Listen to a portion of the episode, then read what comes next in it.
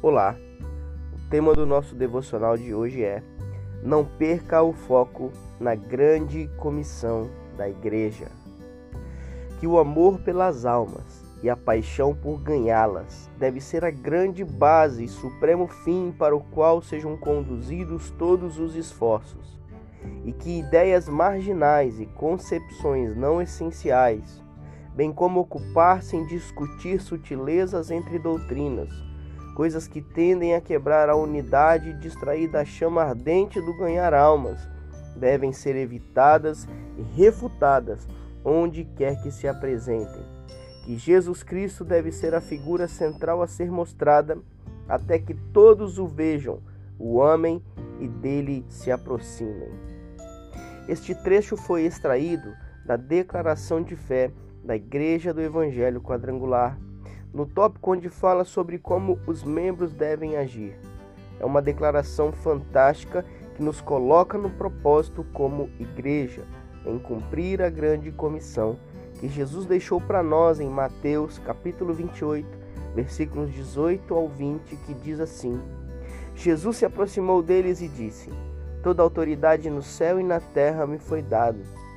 Portanto, vão e façam discípulos de todas as nações batizando-os em nome do Pai, do Filho e do Espírito Santo.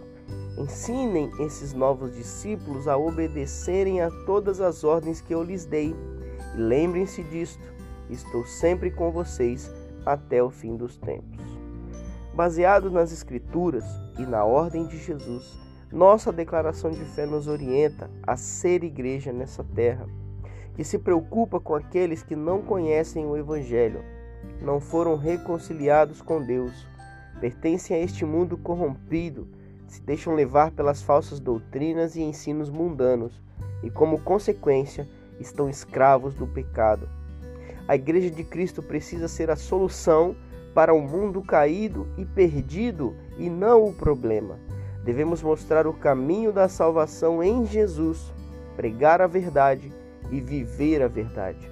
Não devemos perder tempo com discussões irrelevantes, problemas cotidianos, divisões, brigas, ego, vaidade, disputas e rivalidades em nosso meio, pois tudo isso nos tira do foco central do Evangelho e da ordenança de Jesus.